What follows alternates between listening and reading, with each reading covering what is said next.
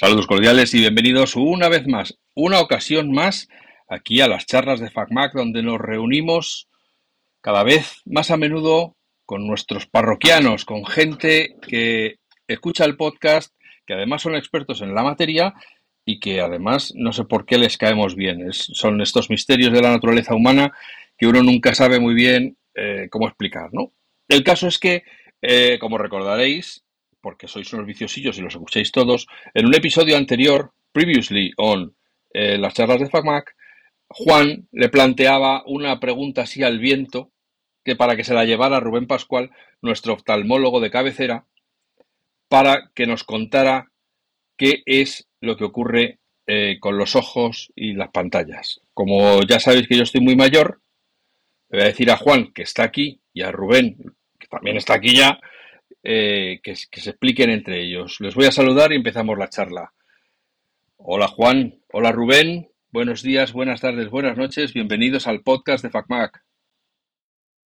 Buenos días, buenas tardes, buenas noches. Me, le he dado un poquito de misterio y es que me he olvidado de quitar el mute. Claro, es lo que tiene. Eh.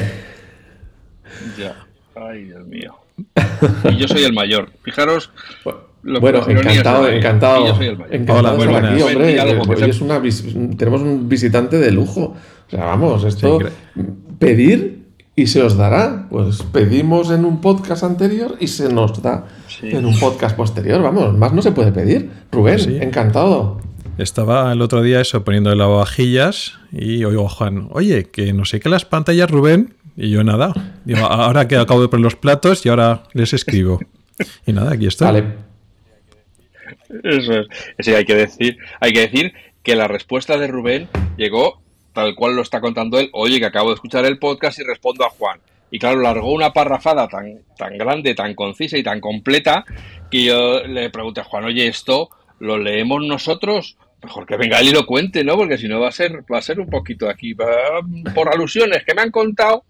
Eh, y entonces así le dije yo a Rubén, oye Rubén, vente y nos lo cuentas. Entonces, Replanteo. ya que estás aquí, replanteo. Si permite la pastilla, replantea la pregunta para que te. Estábamos hablando, estábamos hablando de los monitores y de qué hacer para que la calidad de la pantalla de la imagen fuese buena, que era muy importante que la resolución fuese buena, porque, bueno, yo sacaba a relucir el tema de una conversación que había tenido con la doctora de la empresa ya hacía muchos años, cuando hacíamos la transición de los tubos de rayos catódicos, las pantallas aquellas con culo grande, que entonces se hablaba mucho de que era mala para la vista, por la radiación y no sé qué, no sé cuánto.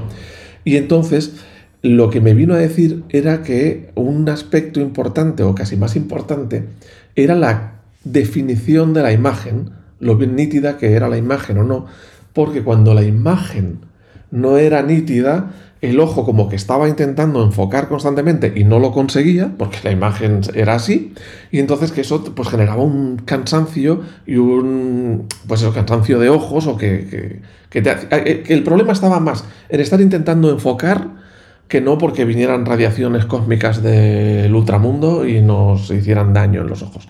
Y bueno, aquí quedaba la pregunta, ¿eso es así? Rubén, cuenta, cuenta. Pues sí, la verdad es que es así. Hay otros muchos factores que puede causar que las pantallas nos cansen, muchos.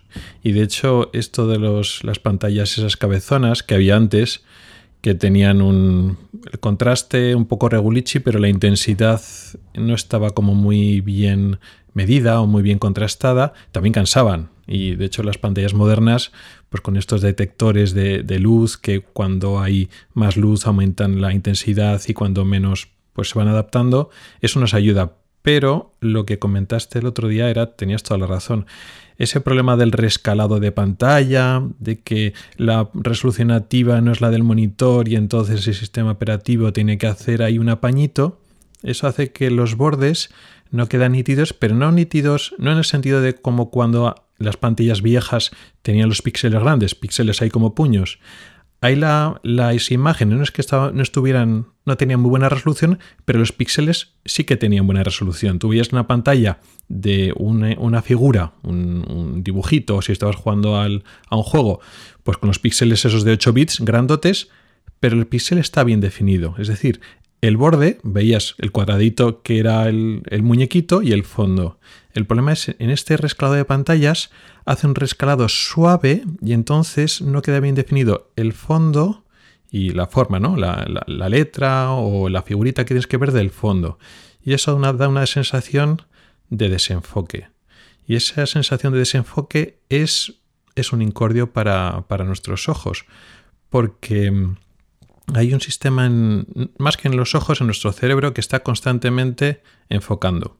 No nos damos cuenta, bueno, cuando nos vamos haciendo mayores ya un poquito más. Pero cuando somos jóvenes no nos damos cuenta que cuando miramos de lejos, cerca, estamos cambiando constantemente el, foco, el punto de enfoque, la imagen siempre está nítida, es como si tuviéramos un autofocus, pero es tan automático y tan rápido que no somos conscientes. Pero hay unos circuitos en nuestro cerebro que están constantemente mirando si la, imagen que, está, que estamos recibiendo es nítida o no es nítida. Y cuando empieza a desenfocarse, antes de que seamos conscientes, hace el enfoque. Entonces, claro, si estamos mirando de cerca, estamos leyendo el ordenador, ¿vale? Miramos por la ventana, automáticamente la imagen eh, empieza a desenfocarse un poco. Pero antes de que seamos conscientes, nuestro ojo y nuestro cerebro la enfoca. Pues ya está. Es tan rápido que nos damos cuenta. Ahora miramos la pantalla esa que decías. Claro, los bordes están borrosos y entonces el ojo hace el esfuerzo de enfocar, pero no puede, porque digamos que la pantalla, la distancia está enfocada y entonces está constantemente digamos, en un bucle, ¿no? Está atascado en ese bucle. Sí, no lo consigue. Intentan mejorar, pero la imagen siempre es borrosa. Claro, está haciendo el esfuerzo. Efectivamente, y ese estímulo es constante. Y estamos todo el rato intentando enfocar. Entonces, algo falla, algo es incómodo, pero no sabemos el qué, porque no somos conscientes. Entonces, aquí eh, vemos que es una buena inversión invertir en una pantalla que se vea bien con una buena resolución para que sea bien nítida la imagen, las líneas y, no solo eso, por lo que has dicho también, con muy buen contraste, ¿no? Sí, el contraste es una cosa importante. Por eso mucha gente que dice, jo, yo es que tengo un iMac viejo, es que esto se ve fenomenal. Me compro una pantalla nueva que tiene más resolución. Sí, pero la pantalla del iMac viejo se ve mejor que la nueva. Y la nueva es 5K, no sé qué, no sé cuál. Pero la del iMac, que es más viejo del año, a la del, del, eso se ve mejor todavía. ¿Y por qué? Pues porque no solo es el número de píxeles, hay otras características de, contraste. Porque claro, que los píxeles sean más pequeñitos, vale. Pero no significa, ah, bueno, entonces una de K mucho mejor que una de Full HD. Pues no necesariamente necesariamente. Depende un poquito de la distancia donde estemos y no hace falta que los píxeles sean muy pequeños. Es lo que hemos comentado antes, que no haya un rescalado para que el sistema operativo no tenga que hacer esa, eh, esos bordes. Eso, e, ese suavizado que hace que los bordes se desdibujen y luego el contraste. Es que el contraste es muy importante. Claro. Eh, lo que pasa que ahí, cuando estás hablando del contraste, me imagino la típica escena de que estás por la noche viendo la tele en casa y tienes todas las luces apagadas y la única fuente de luz es la tele. Eso generaría un contraste muy fuerte, digamos, entre lo que es la imagen que estoy viendo y el resto del entorno de la vivienda. ¿Eso es bueno o eso es malo? Mm, es una muy buena pregunta. Al apagar las luces, aumentas el contraste. No le hagas la pelota porque entonces no. pone quien le aguante. Luego le tienes que aguantar todo el resto de, de podcast. No, no, no, porque no, parece una tontería, pero no lo es. Porque ahora además, con las teles OLED, que las teles OLED tienen una, eh, una característica que es que el negro es puro, digamos, cuando se apaga un píxel se apaga totalmente. Entonces, si mm, los que tengan una OLED se habrán dado cuenta que si tienen todo el salón apagado, llega una imagen de estas negras total, de cambio de escena de una película o tal, y de golpe porrazo no ves nada, o sea, estás totalmente a oscuras en el... Entonces dices, madre mía, una tele normal, la tradicional plana TFT y tal, pues siempre tienen un gris, aunque, o sea, parece negro, pero hay una iluminación. Pero aquí no, aquí es como que se ha ido la luz. Yo las primeras veces, con la tele OLED, se ha ido la luz. Y era simple una transición de estas, de las series, de las películas, que se va a negro, ¿no? Pero en, un momento pensaba, las primeras veces se ha ido la luz, porque no se ve nada. Entonces, claro, yo no sé si es mejor poner algo de iluminación en el ambiente. Un poco sí. Cuanto menos iluminación tenga ahí en el ambiente, en el entorno, en la habitación donde estamos, mm, ya existe más contraste de por sí, con lo cual no necesitamos que la televisión o la pantalla tenga tanto contraste. Pero cuanto menos iluminación del entorno tenemos, más nos cansa la vista por la iluminación directa de la pantalla. Quiero decir, eh, la pantalla nos ocupa el campo central de nuestro, la zona central de nuestro campo visual. Y entonces tiene una iluminación X. Pero si está todo muy oscuro alrededor, el resto de nuestro campo visual, y tenemos un campo visual de 180 grados, que es mucho, está oscuro. Y eso no mola, porque claro, el ojo eh, tiene que calibrar. Entonces, si una zona está muy iluminada y la otra zona está muy oscura, eso no funciona. De hecho, en entornos naturales no funcionamos así. Nosotros, en el exterior, cuando hay luz natural, todo está más o menos igual de iluminado. Y cuando es de noche, está todo más o menos igual de mal iluminado. Entonces, el hecho de que tengamos en el centro una pantalla que es una fuente directa de luz, que está muy iluminada y el resto está oscuro, eso nos cansa. Con lo cual, el tener iluminación indirecta, que nos entre algo de luz indirecta por el campo visual, nos descansa.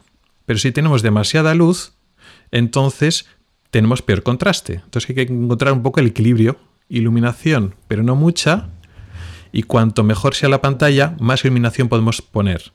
Si tenemos una pantalla malucha que tiene poco contraste y tenemos mucha luz ambiental, no se nos cansan los ojos por esa diferencia, pero está mal contrastada la imagen, entonces no podemos leer bien porque no diferenciamos el fondo de la forma. Fíjate, ahí, ¿ves? Esto va saliendo una cosa detrás de la otra. Mientras me vas contando, me voy acordando. Bueno, te cuento, yo hice una, chapuza eh, en casa de la tele, porque yo quería. Bueno, bueno una. Alf, Alf le gustan mis HomePods colgantes. Sí. Oye, esos, los crotos, esos, es que eso tiene que verlo, es que eso tiene que pues, ser. Como, como en la última compra de televisión no pude comprarme la que me gustaba, que era no, no, eh, Philips, por el tema del Ambilight, de la luz alrededor, que me gusta mucho, pero Philips me decepcionó mucho en los últimos tiempos y me compré una LG.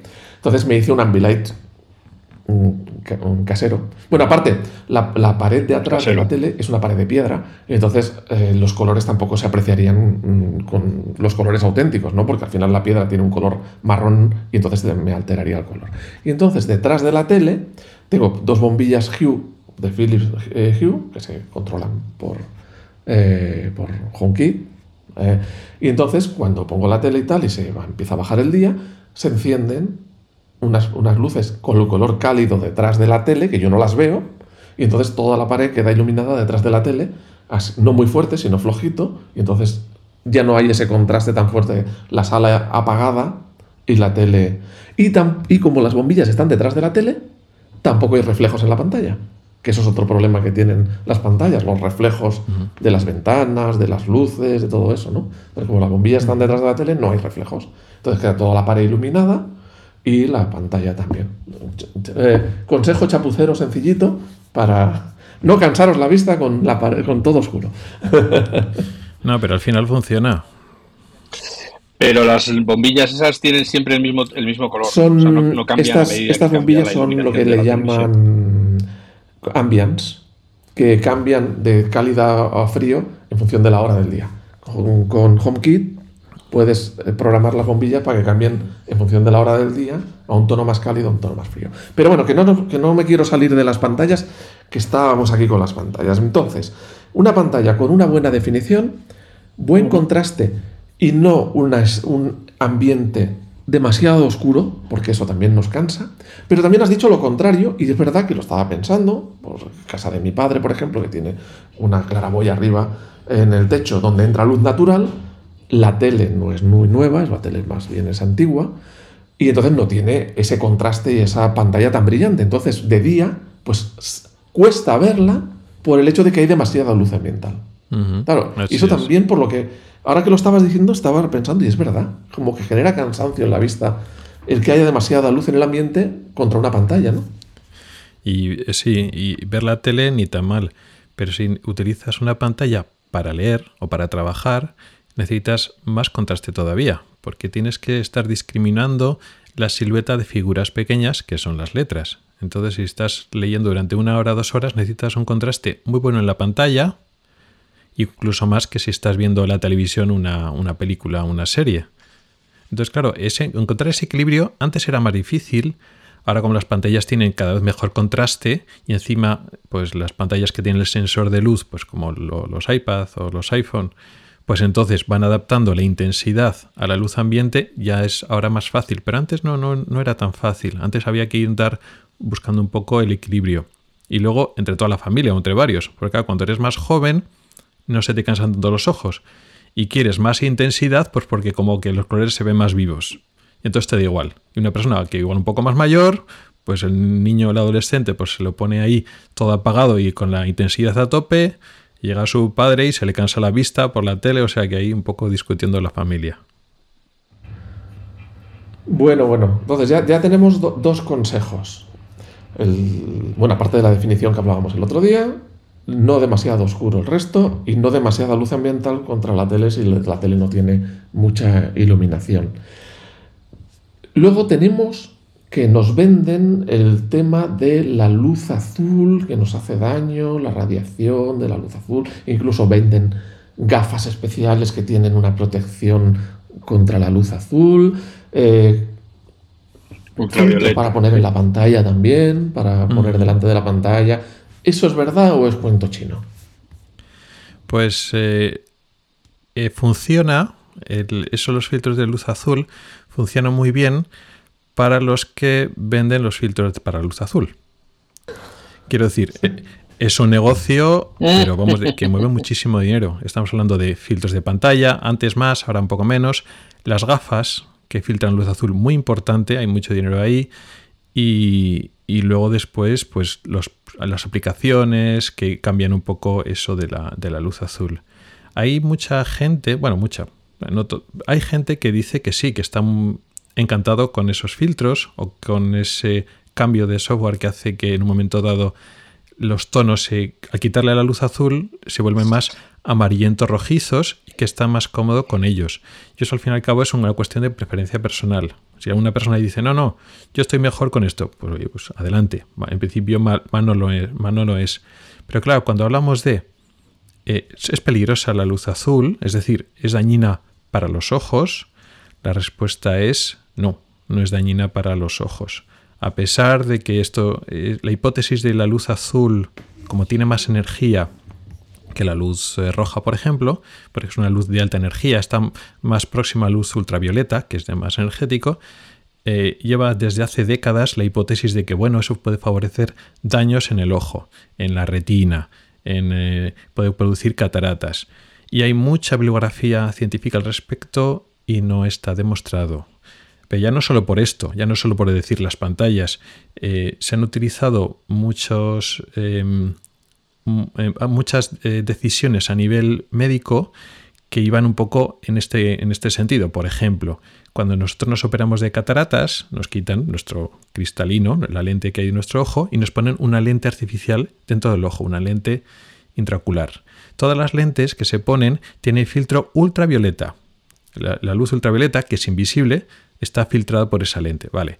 Pero en un momento dado dijeron, bueno, como la luz azul, que lo mismo es mala, pues vamos a empezar a meter dentro del ojo lentes que filtran la luz azul.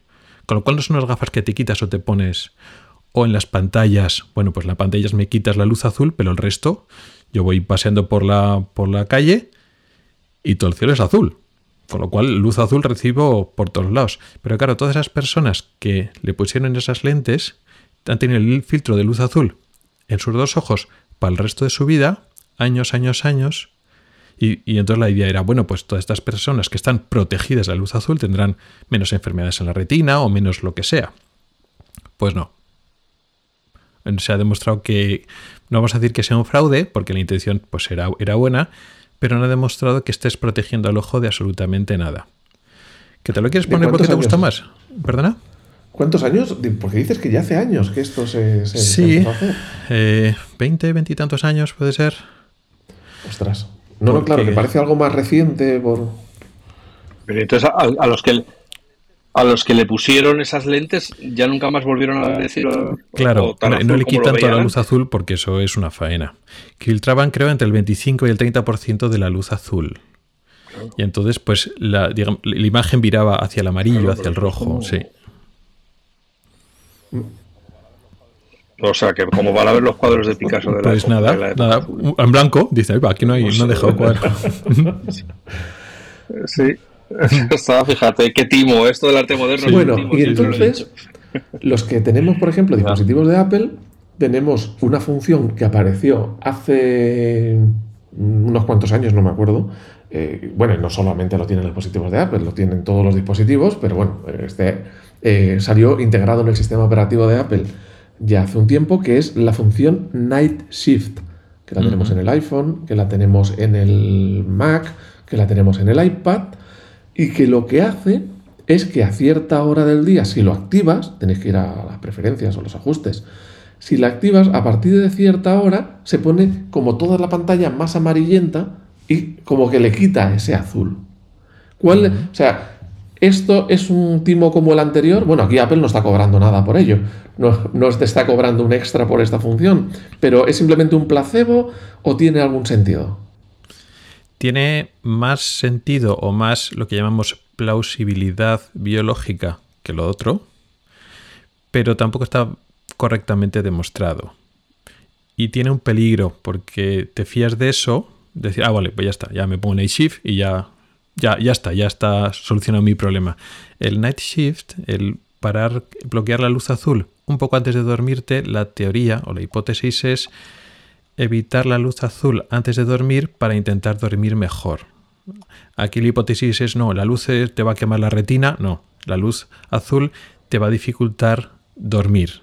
Y hay unos mecanismos neurológicos que pueden tener que pueden apoyar esta hipótesis. Más que en humanos se ha demostrado o hay indicios en otros animales, porque hay unas hormonas que controlan el sueño y esa luz azul puede alterar esas hormonas. Lo que pasa es que en seres humanos no está demostrado, pero ¿cuál es el problema? Tú dices, ah, vale, pues eh, es que duermo mal, me, pongo, me quedo hasta las 1 o 2 de la mañana con el ordenador ahí súper enganchado con el juego este o con el Facebook o chateando y luego me cuesta dormirme. Ah, bueno, me pongo la shift y ya está. Hombre, no, si tú te estás eh, eh, superviciado con el juego hasta justo te vas a dormir, estás con el subidón de la, adrenalina y no te duermes por eso. Entonces, el problema no es la luz azul. El problema es que si estás haciendo una actividad adictiva que estás interactuando con, eh, con, el dispositivo, pues te cuesta dormir. Lo que aconsejan es, bueno, pues cuando te vas a dormir una o dos horas antes, pues bajas el pistón, lees tranquilamente o haces actividades que no interactúes, ¿no? Y entonces, claro, estamos desplazando el problema. No, el problema es la luz azul. No, el problema es el ordenador o el móvil. Pero entonces, eh, eh, eso de irse a la cama poniendo una luz roja, eso es una luz verde, que tal, no se tiene luces rojas, ¿no? A por mucho que rojas van por otro tema, ¿eh? y, luego te relajas más, ¿no? Yo es que no lo pillo nunca la primera. Sí, claro, con el, duermes como un bendito, pero pero vamos, que no tiene fundamento científico de ponerte luces de distintos colores para que eso. Pero prueba definitiva no hay. La potencia de la, de la luz normal no, no, te ayuda ni a dormir ni a descansar. Conviene bajar la intensidad de la luz en general. Pero que la luz sea roja, amarilla, verde o del color que quieras no está realmente demostrado en humanos. En humanos.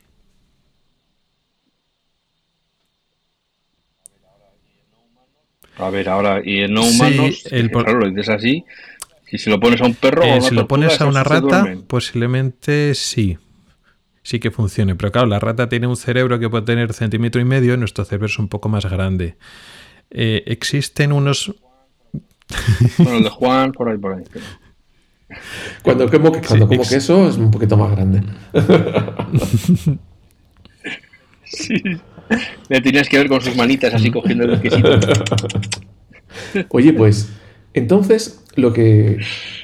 Eh, y ahí quería yo contrastar contigo una experiencia, la experiencia personal.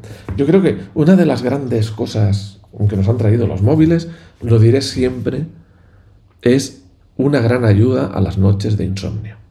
Que antes te pillabas una noche de insomnio, te despertabas a las 3 de la mañana o a las 4 y no te podías dormir, y ahora por lo menos tienes un móvil para entretenerte. yo me he fijado en una cosa.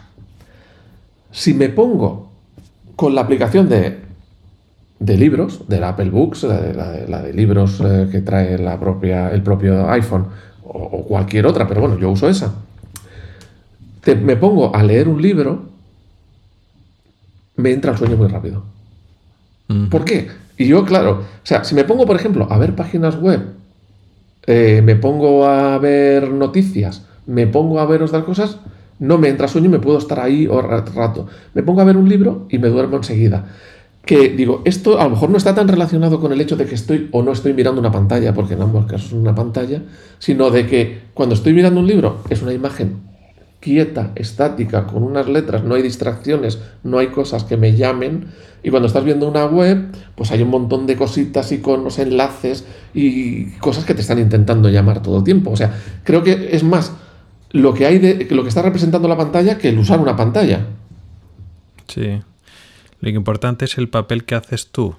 El papel de lectura es un papel más pasivo, pues está, está entrando información de forma ordenada. La rutina de lectura en un libro es como muy eh, sistemática y te estás imaginando y te estás metiendo en la escena, pero es una cosa como mucho más pasiva que tú no tomas decisiones, ¿no? Como estás en una página web, ojeas un poquito, das este enlace, vuelves para atrás, estás interactuando de forma más activa.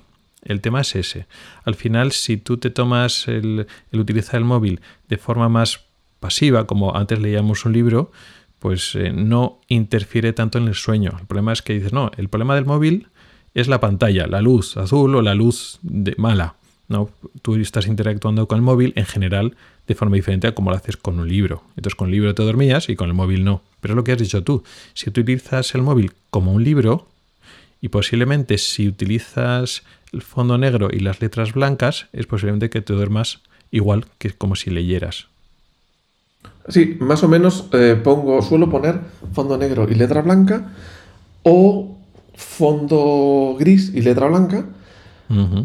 Y de día me gusta el, modo sepia, que es eh, marroncito el fondo y la letra es marrón más oscuro, no blanco puro, sino más eh, el, color, el color sepia. Y entonces, pues yo me he fijado en eso, ¿no? Que si me pongo a mirar, o sea, que ya me canso, que veo que no me estoy durmiendo, me pongo a mirar un libro y entonces sí me duermo rápido. En cambio, como esté viendo páginas, como esté viendo, eh, yo qué sé, pues eso, contenido del habitual que es verdad que a lo mejor tiras para atrás, cambias, estás viendo titulares de las noticias, que los titulares supongo que están ya diseñados para llamar tu atención todo el rato, eh, los clickbaits y todas estas cosas, ¿no? De, ah, que hay algo importante. Y claro, en un libro no, en un libro como que va una historia que vas ahí pasando, pues con los libros sí me he dormido más. Y aquí un consejo para nuestros oyentes, poner la página del BOE oh, el, boletín oficial del Estado, y te pones ahí a leer una ley o algo y te duermes al instante. Es una maravilla. Lo he hecho por temas de trabajo que digo, hoy tengo que leerme esto. Y te duermes al instante. No, no, soportas. El BOE duerme de maravilla. O sea que aquí más que las... O sea, digamos, tiene muchos mitos las pantallas, pero más que la pantalla en sí, el problema está en qué está representando esa pantalla sobre todo la, lo que estás haciendo con la pantalla, o sea, tu actividad mm, mental, si lo quieres ver así, y luego la intensidad total. Por eso comentaba antes lo de mejor fondo negro y letras blancas o fondo gris, porque así la iluminación total es menor. Sí que es cierto que cuando hay una intensidad de luz grande que ocupa una parte importante de nuestro campo visual, eso nos despierta. Pero no que sea luz azul, no, la intensidad que sea. Y claro, con la pantalla del móvil dice, bueno, si la pantalla del móvil es pequeña, ya, pero la tienes al lado de la cara. Con lo cual es igual de grande o más que si utilizamos una pantalla de ordenador que puede estar a 50 o 60 centímetros. Claro, si tienes el fondo blanco, nos ilumina mucho y eso nos despierta. Si tienes el fondo negro, pues en global, aunque las letras sean blancas, pues en global la iluminación total es menor y entonces eso nos despierta menos. Y hablando de luz y que te despierte, algunos fabricantes sacaron despertadores que se basaban en iluminar para despertarte, ir haciendo una iluminación progresiva para despertarte en lugar de, de sonido o música. Lo malo, o sea, no sé qué tan efectivo y tan bueno es esa forma de despertarse. Lo malo es que como estés, si no duermes solo, duermes con alguien y no coincidáis en la hora de levantaros, le, fastidias a la otra persona por narices. Pero, ¿qué te parece esa forma de pues despertarse, ese tipo de despertador o es también un chollo de marketing? Bueno, eh, eh, es una opción más. O sea, no la veo ni mala ni, ni buena. Se supone que quieren asimilar al despertarse de forma natural, porque cuando amanece, pues amanece poco a poco y pasamos de un, de, un entorno de mucha oscuridad a que la, iluminación poco a poco va incrementándose. Pues en vez de despertarse de sopetón, como cuando suena el, despertador y te levantas ahí con una taquicardia que dices que ha pasado, pues suena, suena bien, pero vamos, entre eso y despertarse con, una, con un sonido, mm, para los ojos no hay diferencia y yo no le digo que de forma neurológica digas, no, mira, eh, eh, rindes más porque te has despertado con eso que con un sonido. Con los sonidos, por ejemplo, del despertador que tiene Apple, que también empieza poquito a poquito, que te despierta así de forma paulatina, pues eh, en principio no hay una diferencia relevante. Ya es a gustos. ¿Que te gusta de una manera? Pues bien. ¿Que te gusta de la otra? Pues nada. ¿Que a la parienta no le gusta? Por lo que diga la parienta. ese, es el resumen final. Pero yo hay una cosa, yo con, los sonidos de despertador, eh, ponga el sonido que ponga, lo acabo odiando a muerte. Y si es un sonido estándar que luego vas, oyes en una serie de televisión, una película, y te entra como un, de te entra como una sensación cuando lo oyes, de un mal rollo, entonces, yo mismo... es un, claro, es un reflejo condicionado. O lo tienes asociado a. Yo mi solución ha sido que me despierto con la vibración del Apple Watch porque así no le he cogido manía a nada. La vibración te despierta y no le pillas asco a, la musiquilla. Pero bueno, ya eh, a gustos, como tú has dicho, ¿no? Pues en cambio yo, por ejemplo, una de las cosas que me hacen dormir mal de todas, todas, es el miedo a no oír o a no sentir. Si yo usara la vibración del, del reloj, probablemente no pegaría ojo pensando que va a vibrar y no me voy a enterar porque voy a tener la mano debajo de la almohada o porque lo que sea. Pruébalo. Y eso ah, yo necesito saber que va a sonar algo que, me, que lo voy a oír, esté en la fase de sueño en que esté. Venga, esta noche pruébalo. Así. No, yo lo pongo a cargar por las noches. Ya, ya bastante llevo. Tú, tú piensas que yo, a lo, cuando, hasta que tuve el Apple Watch, a lo mejor llevaba 12 años sin llevar un reloj en la muñeca. Es que nunca he necesitado, o sea, desde, desde que tengo ordenadores, no he necesitado trabajo delante de un ordenador, así que la hora la tengo siempre delante. Me voy al coche y tiene un reloj. Vaya donde vaya, hay un reloj que me dice la hora. Entonces, y además en aquella época, eh, tecleando sobre un teclado, valga la redundancia, pues la pulsera del reloj, la correa del reloj, molestaba mucho con, a la hora de escribir, ¿no? Me molestaba mucho, así que acabé quitándomelo y me acostumbré a vivir sin reloj, sin que eso significara que me acostumbrara a llegar tarde o a no saber en qué hora vivía. Y entonces, para mí, el hecho de quitarme el brazalete cuando llego a la cama y dejar las muñecas libres así tal cual vinieron al mundo, eh, es una experiencia liberadora. Me gusta dormir así a piernas sueltas sin, sentir que estoy atado a la realidad. Yo lo probé una vez, lo de despertarme con el reloj. No sé qué pasó, que lo apagué. Y ese día llegué tarde al trabajo. Así que una y no más. No, sé si cuando estaba dormido le di una vez y se acabó. El, experimento. el móvil suena, pero el móvil está un poquito lejos, la mesita, pero está un poco lejos. Entonces no lo, no lo, puedo apagar así medio dormido. Entonces ya para cuando. En el. Una cosa que me gusta mucho, ya cambiando un poco, el, perdonad un momento, que me gusta mucho, cambiando un poco el, el tema principal de hoy, que es eh, la vista y las pantallas, es la maravillosa sensibilidad que tiene el reloj a las vibraciones, que es que lo tengo puesto ya para cargar en una especie de soporte que compré eh, y en cuanto piso cerca o le doy un golpecito a la mesilla y tal, pum, ya se despierta la, la pantalla diciéndome la hora que ¿no? Eso la verdad que me gusta porque simplifica mucho, porque cuando antes tenías un reloj que no fuera digital, eh, imagínate que tienes que cogerlo, acercar, sobre todo ahí eh, son las 4 de la mañana, ¿no? Es un pimiento, tienes que prácticamente que poner la pantalla dentro del ojo para saber qué hora es. Y en cambio ahora, pues eso, con la función del modo este de, reloj despertador que tiene los números gordos y grandes, y verdes, pues en cuanto hay la más mínima vibración ya se enciende para decirte la hora que es. Así que ya puedes saber que te has desvelado, que ya solo te queda hora y media para despertarte y que ya no te merece la pena dormirte. Así que puedes dar vueltas en la cama Además, hasta que suene. Está quedando un capítulo muy de dormir. Sí, la verdad que sí.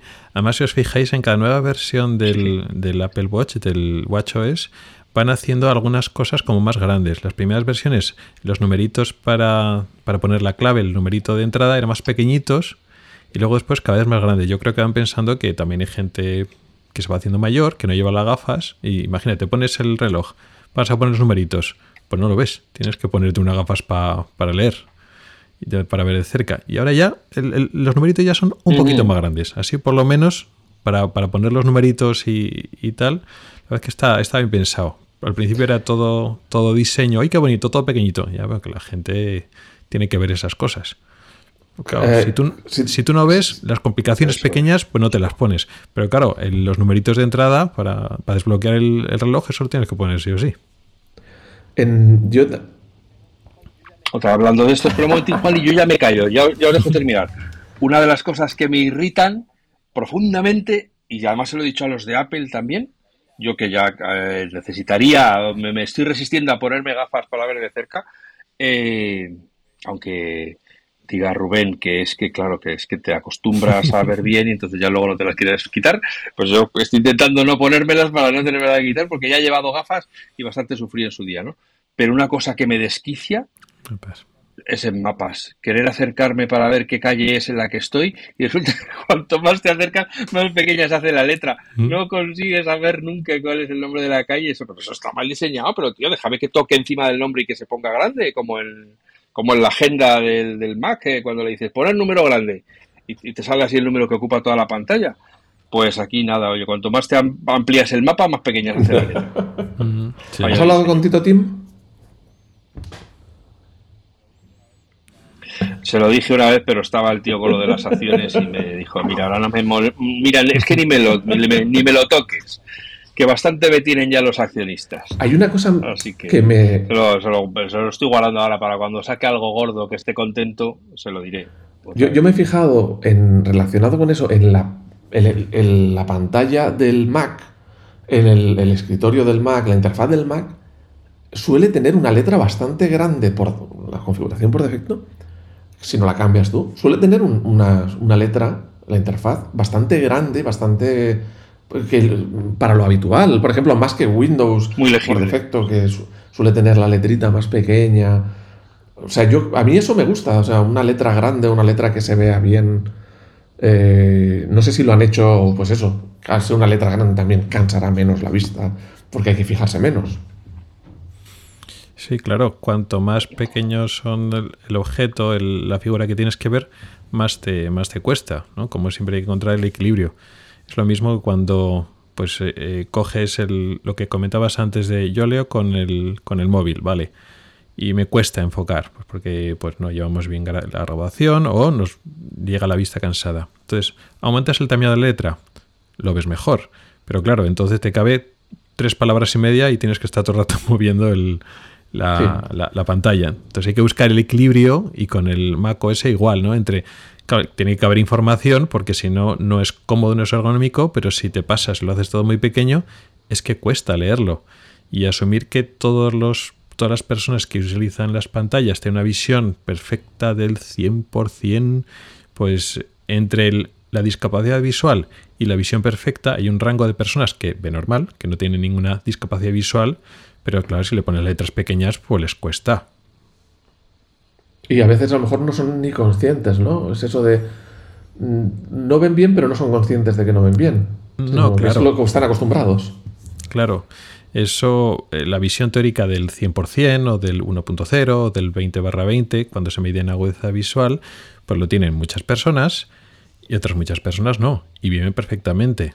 Y, bueno, cuando van a, vienen a la consulta de oftalmología y tienen lo más típico, oye, pues tienes un poquito de astigmatismo, un poquito de grabación. Ah, pues yo veo bien, sí, pues bien, pues en vez de tener el 100%, tienes el 70, el 80%. Con eso puedes hacer vida perfectamente normal y no eres consciente de que te falte visión. Y dices, oye, ponía con unas gafitas.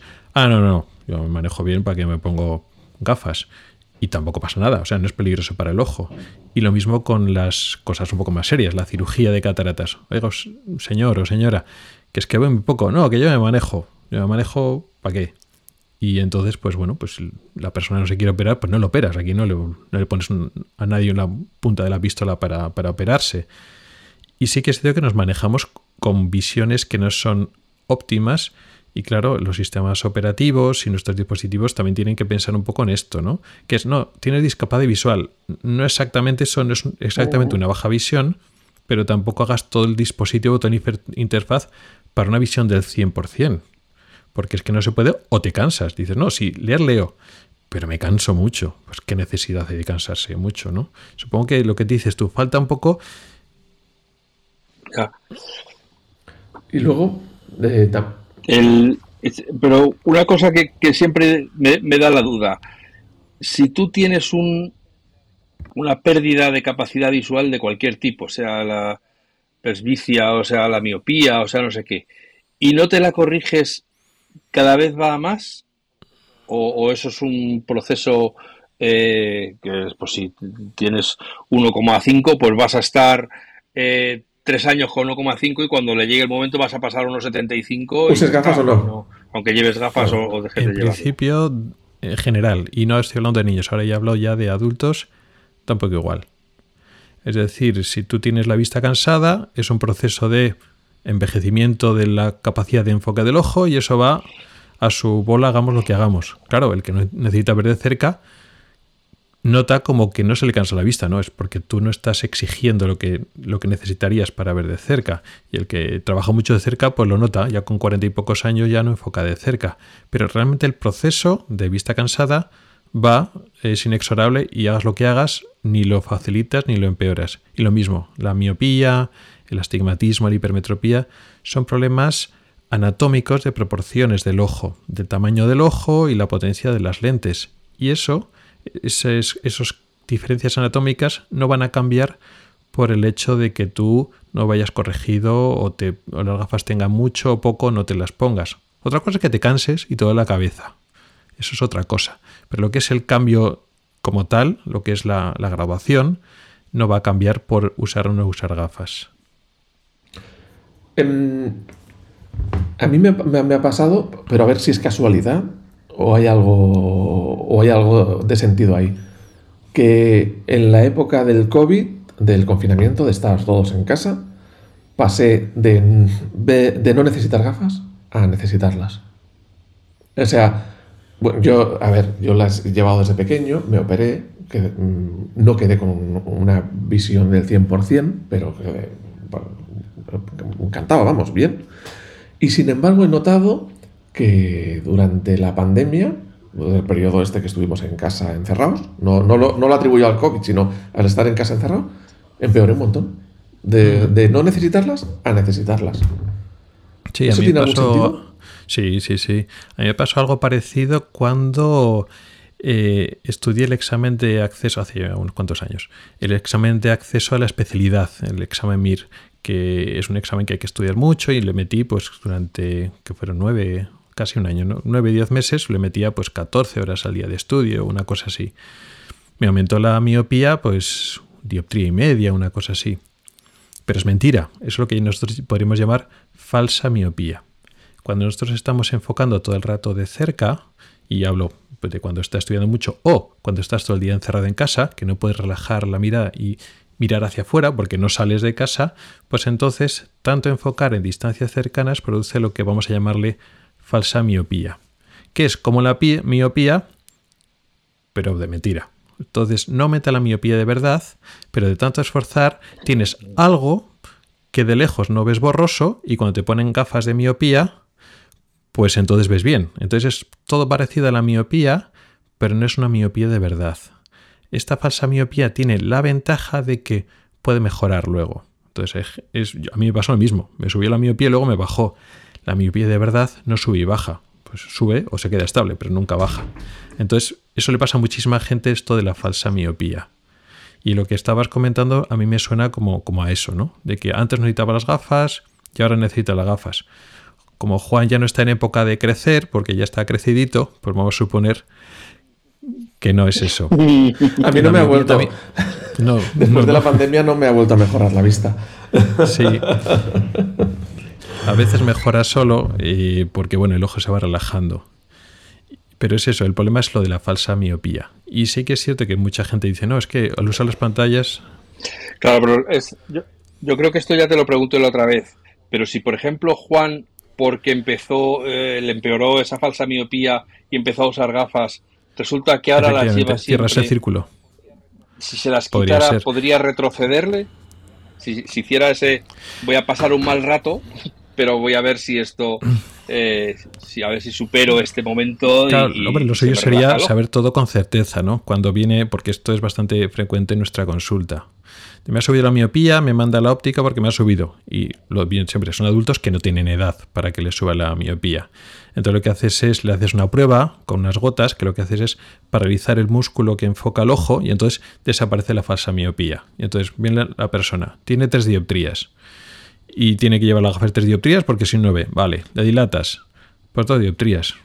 Pues macho, tiene dos dioptrías de, de verdad, de miopía de verdad, y esa otra tercera dioptría es de falsa miopía que a veces cuesta mucho eh, bajarla. No es te quitas la gafas y en dos días ya estás viendo bien, o te rebajas la graduación. Entonces, lo suyo es hacer la, prueba esta y saber exactamente lo que es falsa miopía y lo que es miopía auténtica. Pero sí, suena a eso, suena a eso, de que le puede subir a uno la miopía por estar mucho el rato enfocando de cerca. Claro, y ahí viene lo que Alf quería comentar respecto a qué pasa con las gafas de realidad aumentada, realidad virtual o todo eso, que son al final pantallas muy, muy, muy cerquita del ojo, ¿no? Alf, querías ir por aquí también.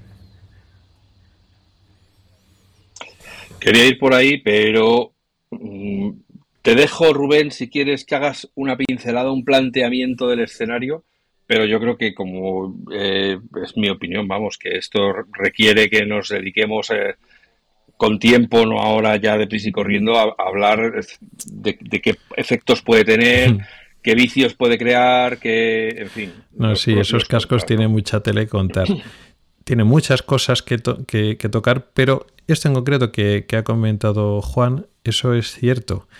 Eh, claro, si cuando estamos mirando cosas de muy cerca tenemos el problema del, enfoque y de la vista cansada, pero no solo la vista cansada, una persona joven de 20-30 años puede leer a 30 centímetros, a 25 centímetros, pero claro, esas gafas se están colocando, pues eso, 12, 13 milímetros del ojo, eso no, no hay quien lo tolere.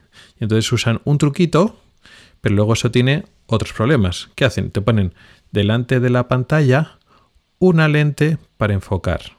Una lente positiva, una lente convergente. Es como si tuvieran una lupa delante de esa pantalla, para que no tengas que hacer todo el esfuerzo del enfoque con lo cual es una buena solución, pero luego también tiene sus inconvenientes. Pero de eso ya hablaremos otro día. Eso es. Bueno, salvo que tengáis algo más en la buchaca que queráis sacar, eh, una cosita más. Vamos a despedir aquí el episodio. sin irnos a las gafas. A ver, ya salió. ya para acabar. Venga, vamos. Tema de frecuencia de refresco, ahora que se ha vuelto a poner de moda las pantallas que tienen mayor frecuencia de refresco, menos frecuencia de refresco, los hercios, que, mm, bueno, que estamos acostumbrados a lo mejor, que hay una cifra estándar ya que son los 60 hercios o los 50.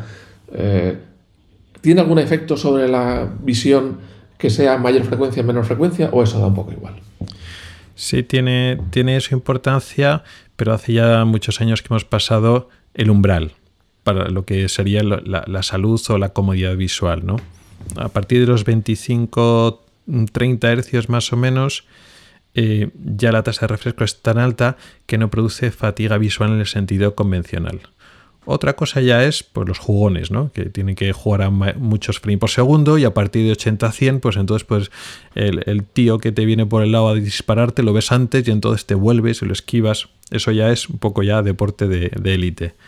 y luego está un poco lo que quede más bonito, más, más feo, ¿no? Pues cuando haces el, scroll y entonces de repente el iPhone te sube a, a 100 hercios, pues entonces el scroll se ve más bonito y, mm, y entonces no le ves ningún salto. ¿vale? Pero son diferencias estéticas que pueden ser más o menos bonitas, pero no va a producir cansancio al ojo. el problema era antes, eh, cuando las, primeras épocas de la aparición del, cine, que entonces la, pantalla parpadeaba. Y entonces ese parpadeo, cuando percibes que la imagen no es continua, eso es lo que cansa, porque entonces volvemos a lo mismo. No ves la imagen continua y entonces el, eh, el ojo se da cuenta de que aparece la pantalla y desaparece. Entonces hay como, como saltos. Pero eso a partir de los 30, 35 hercios, el ojo ya lo nota y el estándar de 60, eso cubre las necesidades del ojo como tal de lo que es cansancio ocular. Luego ya si quieres refinarte y hacer cosas estéticamente mejores, ya es otra cosa, ¿no? Bueno, pensemos que el cine eh, está a 24, 23 eh, hercios y pico, 24 hercios. Y, y ahí están, ¿eh? porque no se ha se han mejorado las definiciones, se ha mejorado el contraste con el HDR, de más luz, de más tal. Sin embargo, en el tema de frecuencias no parece que no vaya el tema por hacer eh, vídeo a mayor frecuencia para el cine. Pero ¿sabes por qué? Porque se ha intentado y se ha hecho y la sensación es al contrario. O sea, si tú vas mejorando definición y los colores y todo, son todo mejoras visuales que la gente le ha ido agradeciendo. Pero cuando, cuando cambias la frecuencia de refresco y la superas de 24, entonces a la gente acostumbrada a ver el cine es una sensación como de irrealidad, es demasiado real. Nos hemos acostumbrado que la experiencia del cine es 24 fotogramas, que es continuo, pero no es como la realidad, es como otra cosa. Y entonces cuando ves una película que va al doble de frecuencia de refresco, no lo, no lo asimilamos como el cine. Entonces hay una sensación, un, efecto de rechazo por muchos, muchas personas, muchos espectadores, porque eso no es cine. E, y entonces el cine tiene que ir así de lento, a 24, que es suficiente para que sea continuo, no da cansancio, pero es la sensación de la experiencia del cine. Cuando es ves una costumbre, el cine, digamos. Claro, cuando ves el, el, cine a 60 hercios es como la realidad, pero no queremos que el cine sea la realidad. Entonces hay un rechazo a lo que hemos aprendido de lo que es el cine. Y por eso hay esa dificultad, porque a muchos espectadores no les gusta el cine con más hercios. Claro, es un tema ya de, costumbres más que de un tema físico o de un tema...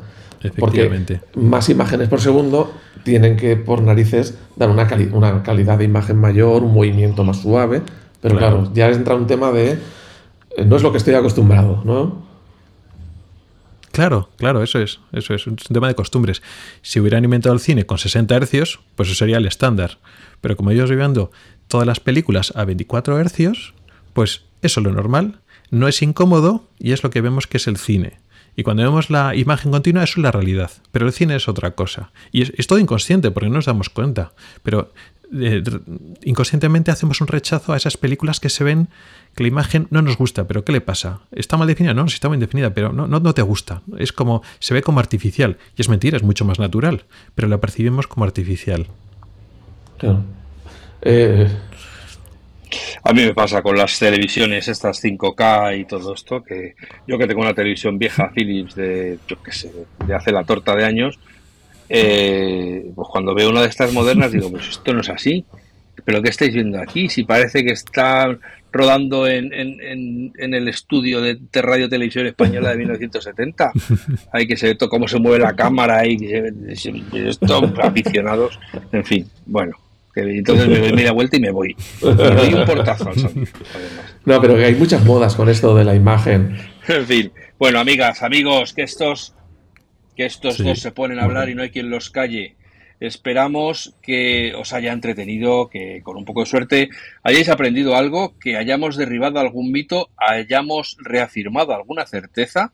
Le damos de corazón las gracias a Rubén por encontrar desde su fría tierra, desde la que nos habla, eh, un rato para, compartir con nosotros su, su, enorme sapiencia sobre el tema ocular. Y a Juan no le damos las gracias porque nos tiene hasta la niña. Bueno, venga, sí, venga. Juan, a ti también te damos las gracias por encontrar el rato para estar aquí eh, llevando esta conversación de una manera amable y, amena. A vosotras y a vosotros que estáis ahí todas las semanas, eh, os, como siempre, también, muchas gracias por las respuestas, por los comentarios, por las críticas y por los halagos. Desearos que seáis felices, que seáis buenas personas y que nos escuchemos de nuevo muy pronto. Ha sido un placer y Rubén, no te olvides de abrir el lavavajillas que ya debe haber acabado. Pues igual sí, ahora me voy a poderlo. Gracias.